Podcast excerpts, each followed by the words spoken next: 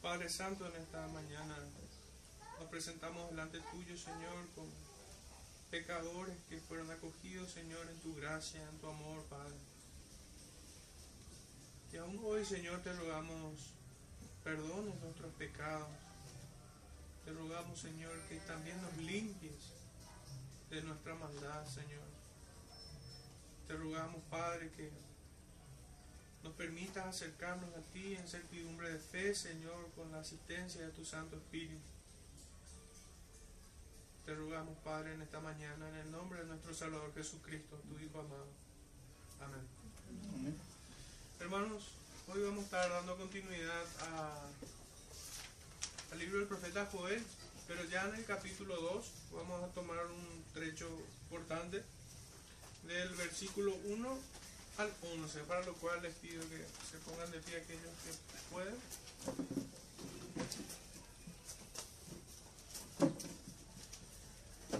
Libro del profeta Joel, capítulo 2, versículo 1 al 11, dice así: Tocad trompeta en Sión, y dad alarma en mi santo monte.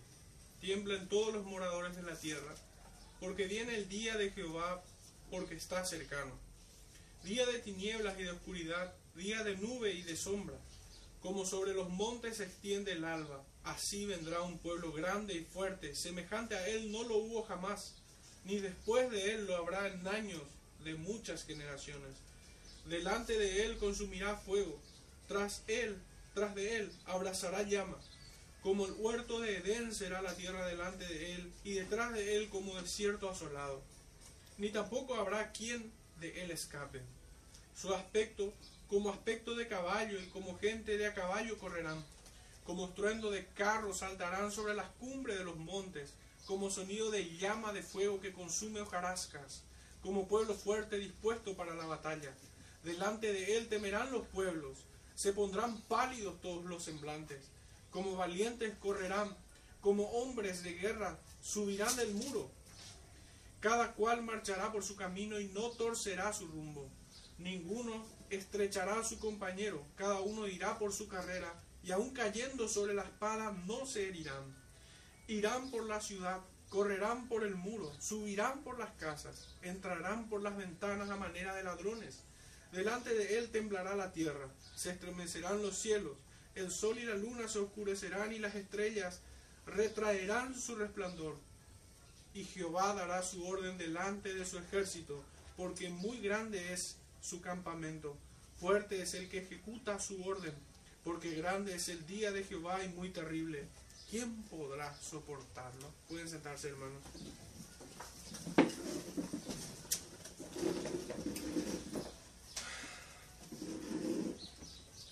Bueno, la verdad que al momento de, de estar leyendo una y otra vez esta porción de, del profeta Joel, resulta asfixiante, resulta bastante...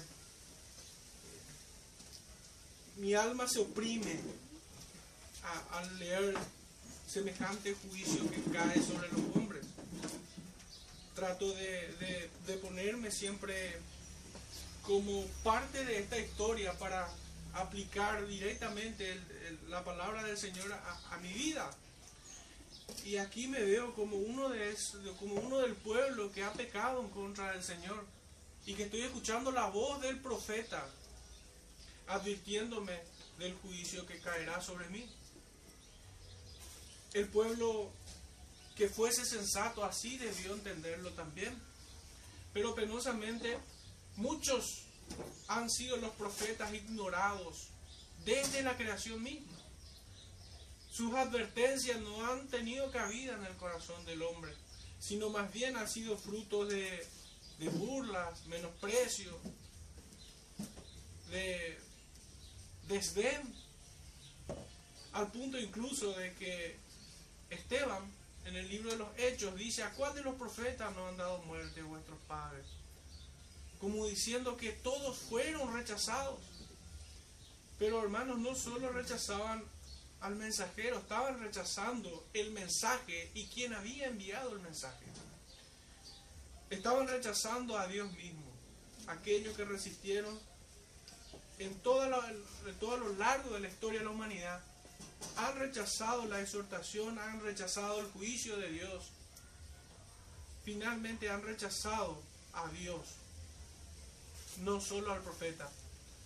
Muchos de ellos, para que sus almas no fuesen aturdidas por resistirse al arrepentimiento, por, por no quebrar su orgullo, dieron muerte a los profetas. Fueron perseguidos a filo de espada.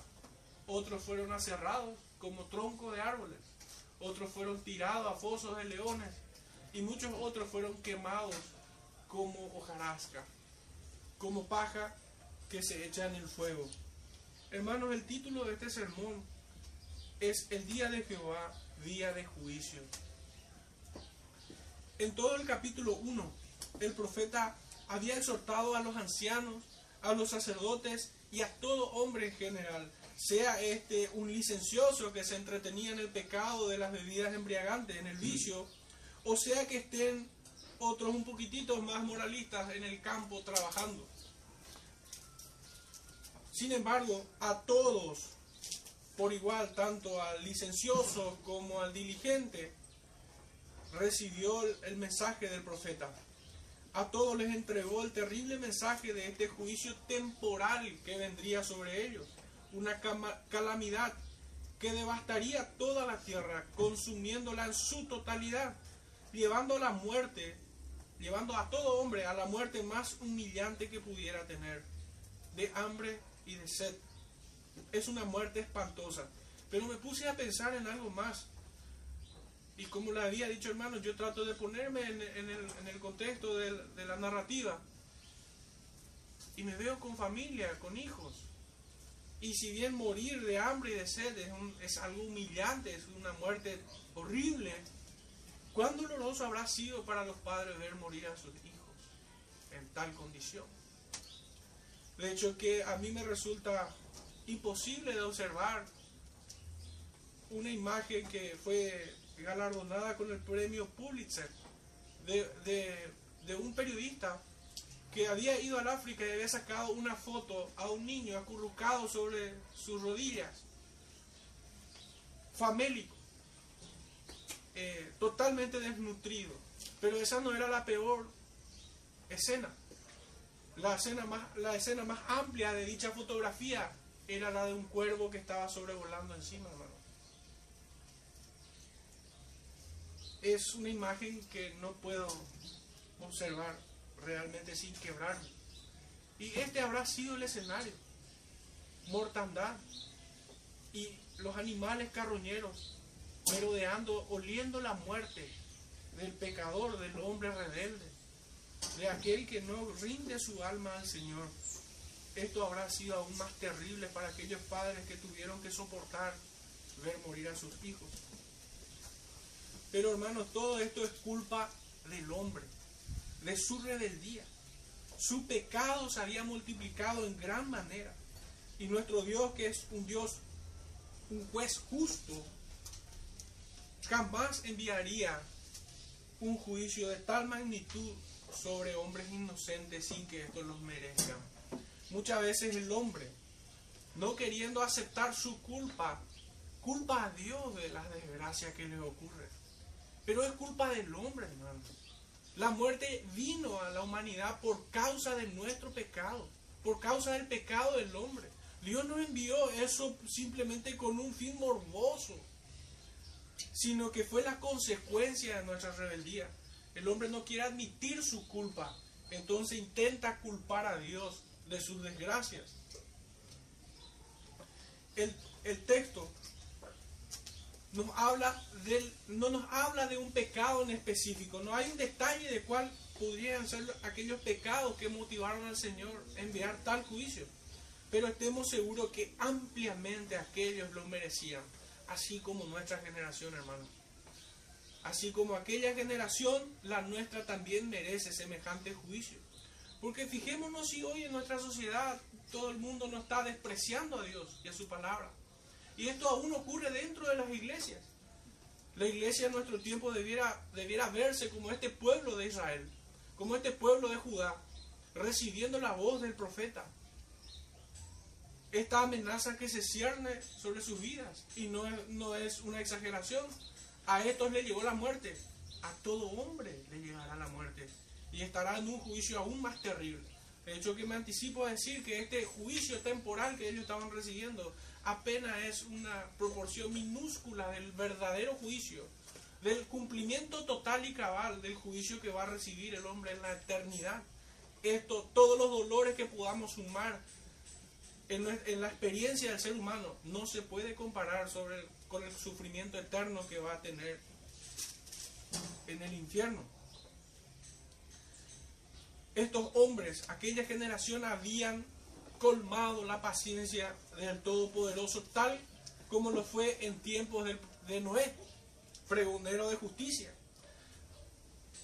A pesar, pero a pesar del corazón obstinado del hombre en rebelarse una y otra vez en contra de un Dios santo, el profeta, movido por el Espíritu Santo, el Espíritu de Cristo, llama al pueblo a lamentarse por sus pecados y venir en arrepentimiento suplicar perdón a aquel a quien habían afrentado.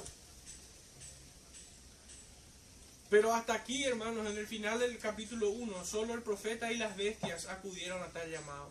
El profeta clamó y aún las bestias bramaron, pero del pueblo no se oye nada. No se ve en el texto, no está.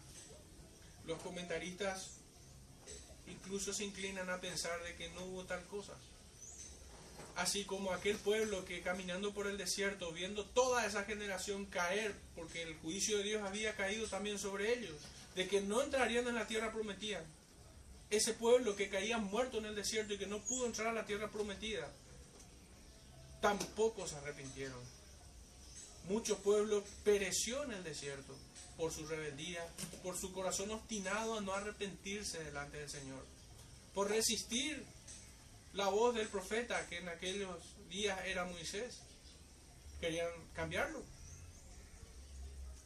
Hermanos, nuestro estudio en esta mañana, nuestro sermón tiene seis puntos breves.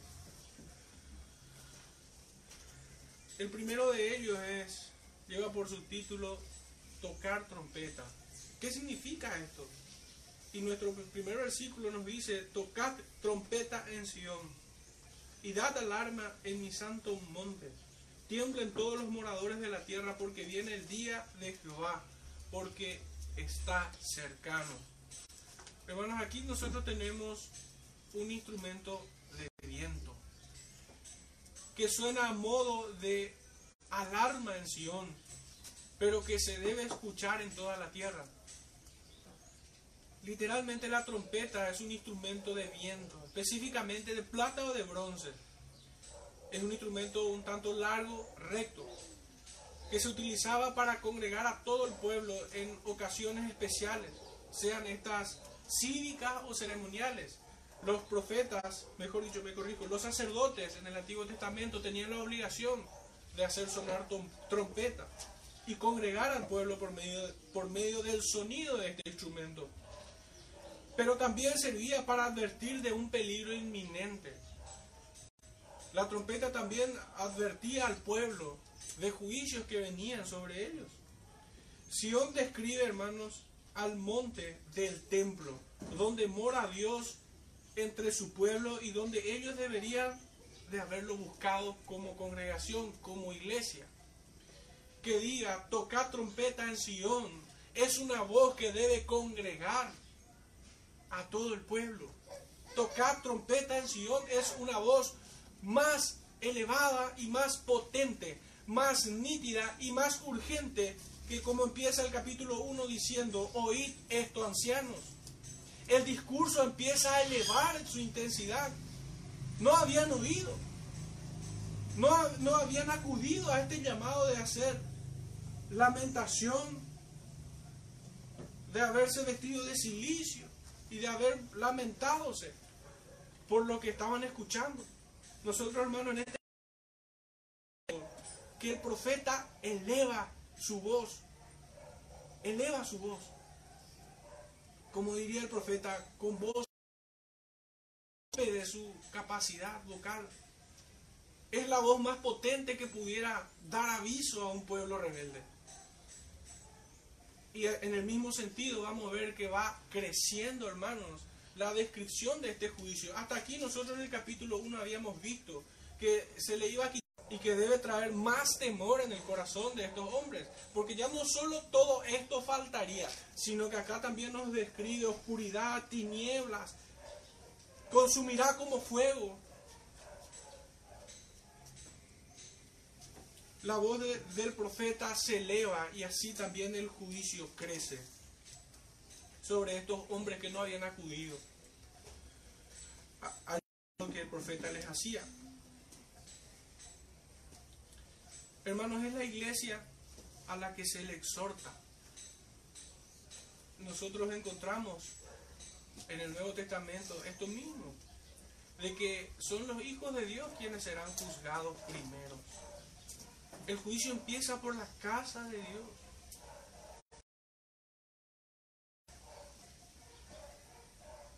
Es por esto que nosotros debemos mirar, tocar trompeta en Sion. Es el llamado que el profeta hace a la iglesia, a la congregación, a reunirse y considerar, considerar estas advertencias.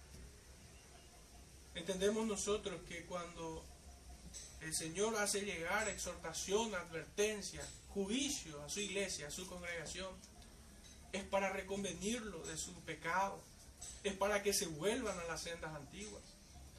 Es un llamado de amor. El juicio, hermanos, es una gracia de Dios sobre la iglesia, porque esta la corrige.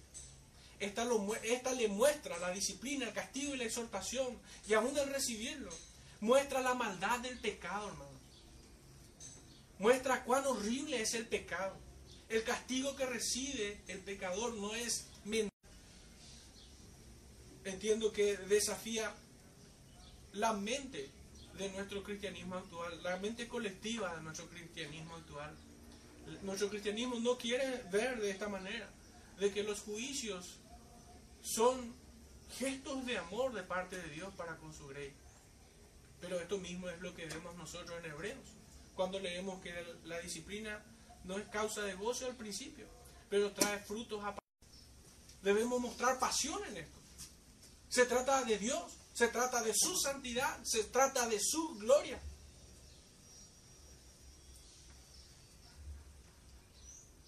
Entonces, hermanos, no podemos nosotros ser tenues en esto. Muchas veces es más visto a un predicador ardoroso cuando habla del juicio de Dios. Pero hermanos, yo no, no puedo imaginarme a Joel de otra manera. Con temor reverente, pero sí ardido también por el pecado. El profeta debe también dolerse por el pecado, por su pecado delante de Dios, pero también debe dolerse porque este pueblo sigue pecando en contra de su Dios. Y no atiende el mensaje. El sonido de la trompeta es bien nítido y poderoso.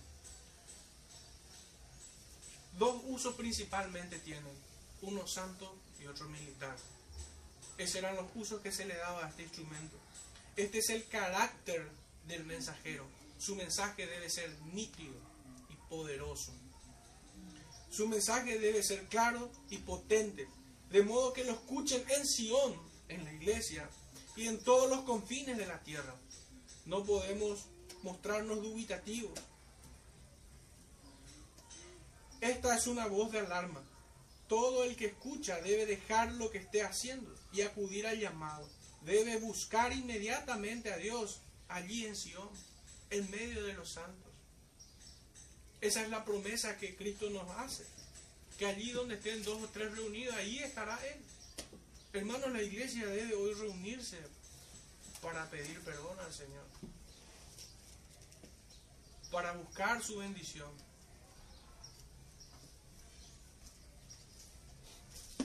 La causa de esto, de este mensaje, de este discurso que llega con voz de trompeta, es que el día de Jehová está cercano.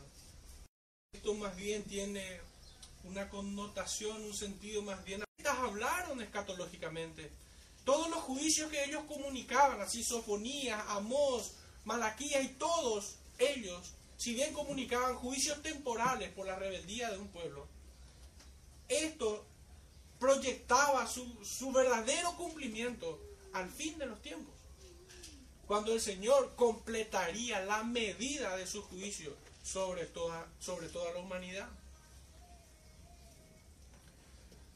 Ni preguntarle qué haces. Él es el que hace como quiere y cuando quiere. La tierra tembló y los cielos fueron conmovidos por medio de este juicio. El profeta nos pone en esta mañana esto como imágenes para poder entender lo que ocurrirá en aquel día. Todo será conmovido. Nadie podrá escapar. El juicio de Dios es implacable. Pero por sobre todo, hermanos, un término un poco más jurídico, es inapelable. Nadie puede apelar a ese juicio. Nadie puede buscar una segunda instancia. El juicio de Dios es un colacionado al hombre pecador, a todo hombre. En la narrativa vemos que aún los astros, el sol, la luna y las estrellas se oscurecieron, como que tomaron distancia del cuando el juicio de Dios cae sobre la tierra y todo se oscurece. Su resplandor ya no llegaba. Hermanos, cuando uno está en oscuridad no solamente siente hambre porque no tiene comida allí, también está confundido, medroso, en terror y pánico emanada de los cielos. El profeta nos dice que es un pueblo grande y fuerte. Sabemos que se trata de una plaga de langosta, pero el profeta describe sus características por medio de metáforas. Será inmenso, sus filas no terminarán en el horizonte, en desierto el Edén, y como gente de a caballo correrán como estruendo de carros saltarán sobre las cumbres de los montes, como sonido de llama de fuego que consume hojarasca, como pueblo fuerte dispuesto para la batalla. Esta es la descripción. Delante de él temerán los pueblos y se pondrán pálidos todos los semblantes. Como valiente correrán, como hombres de guerra subirán el muro. Cada cual marchará por su camino y no torcerá su rumbo. El juicio viene implacable, hermanos. El juicio viene y no retrocederá. Viene hasta su pleno cumplimiento, tal cual el Señor lo ha mandado. No hay quien pueda detener el juicio de Dios. Ninguno estrechará a su compañero, cada uno irá por su carrera. Y aun cayendo sobre la espada no se herirán. Ninguno de estas langostas cayó sobre la tierra sin haber cumplido la comisión que le fue entregada. Irán por la ciudad, correrán por el muro, subirán las casas, entrarán por las ventanas a manera de ladrones.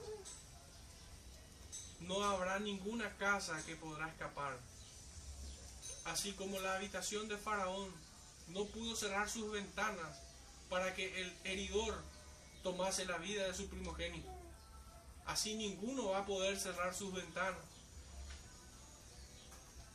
nadie podrá encontrar un lugar fuerte donde esconderse del juicio de Dios.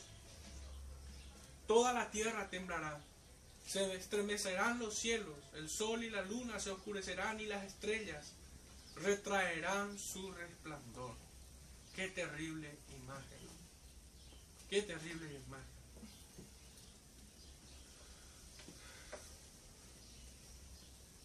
Aquellos quienes ejecutan la orden divina es, son implacables. En este juicio temporal, en la figura de langostas, hermano.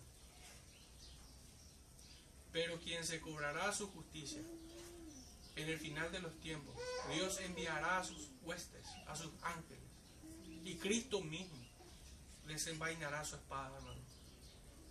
Y pondrá de rodillas a todos sus enemigos por estrado de sus pies. Todos serán sometidos aquellos quienes resisten al Señor. Qué necio es el hombre cuando solamente busca discursos con edulcorante. Qué, qué necio es el hombre cuando no quiere ser confrontado. con su pecado. Hermanos, eso es eso es un pacto diabólico. El, el buscar discursos grandilocuentes para, para no buscar, para no mostrarse tan evidentes, para no quedar tan evidenciados de que desprecian la exhortación, no, no es que buscan precisamente elogios, pero como había dicho en sermones anteriores, buscan discursos grandilocuentes. Enseñanza ortodoxa, pero que no confronta al pecado, que no estorba al pecado. Mucha culpa en esto tienen los seminarios. Pero esta culpa, hermanos, no es, no es que se genera como causa primera en los seminarios teológicos. Tiene la causa primera en la misma iglesia. La misma iglesia que se ha desentendido de formar a sus maestros. La iglesia que ha delegado esa responsabilidad de ser maestros y pastores a los seminarios. Y los seminarios con su escolasticismo, no sé si se me permite el término, han escondido la exhortación, han, han desechado las advertencias de Dios. Prueba de esto es que sencillamente todo el mundo desprecia este discurso. El incrédulo, el impío y pecador, así como la iglesia hoy. Fíjense, hagan un cuadro comparativo de predicadores, hagan un, un cuadro analítico de sus sermones. Y simplemente por el título de sus sermones van a encontrar que los títulos de sus sermones son como para ponerle nombre a los capítulos de, de la revista de Heidi. Es así. Y cuando uno pone un sermón confrontante, enseguida te lo hacen cambiar.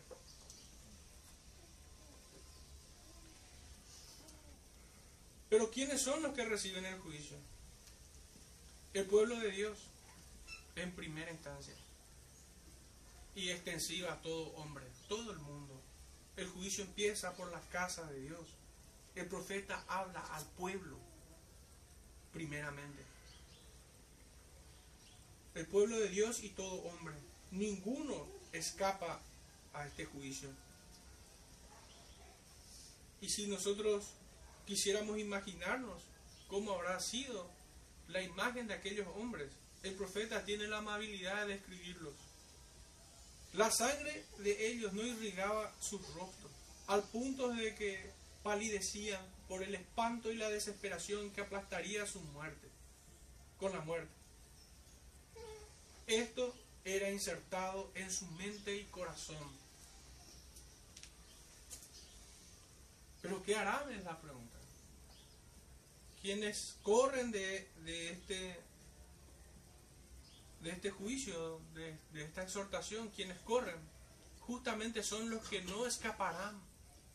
Pero aquí, aquellos quienes se rinden de rodillas delante del Creador, en arrepentimiento, pidiendo perdón de los méritos de Cristo, son los que escapan a este juicio. Los que corren de esta exhortación, vuelvo y repito, son los aquellos que agachan la cabeza y claman por él, por aquel hombre pobre de espíritu que reconoce sus pecados y le ruega misericordia al Señor. Hermanos, había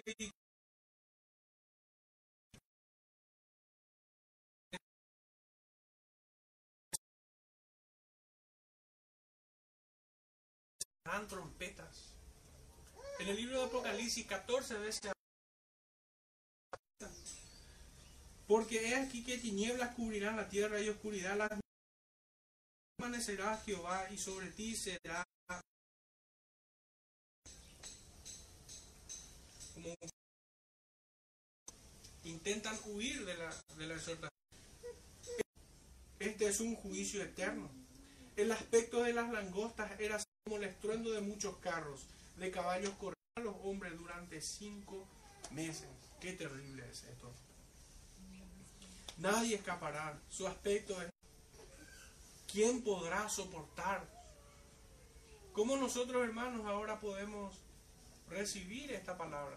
¿Cómo nosotros, como iglesia, podemos aplicar a, a nuestras vidas a lo largo de su historia? Pero eso no es nada en comparación al castigo eterno que va a recibir el impío.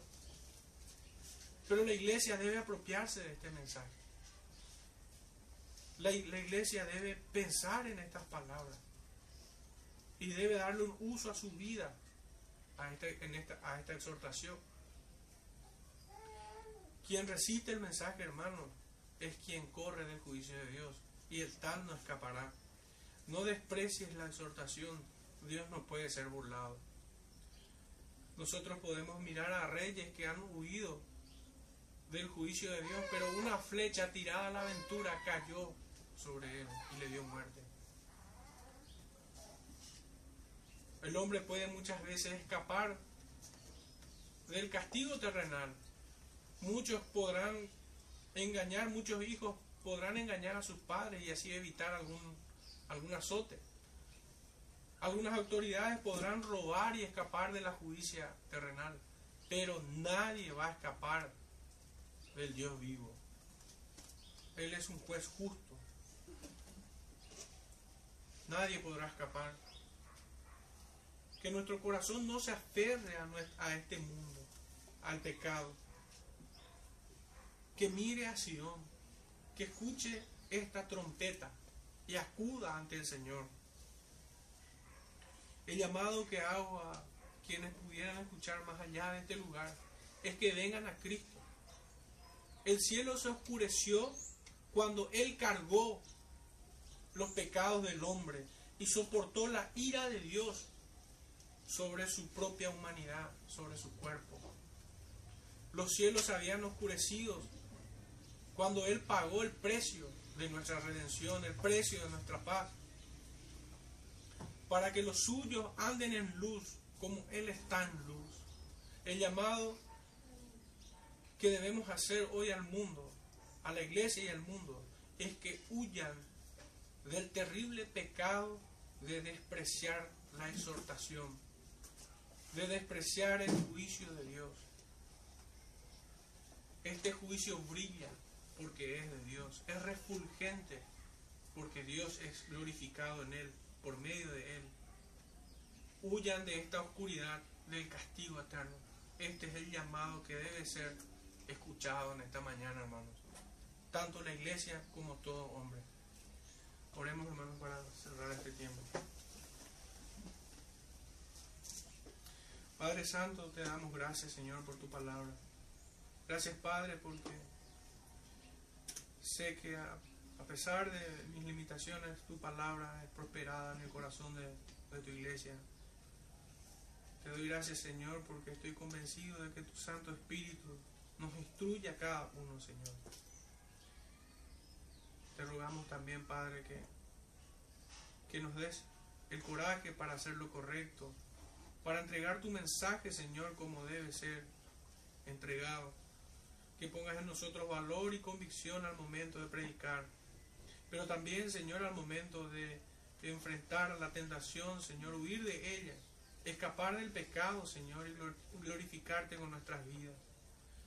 Te rogamos perdones nuestros pecados, no mire, Señor, nuestra inmundicia sino ve a tu Hijo amado en nosotros.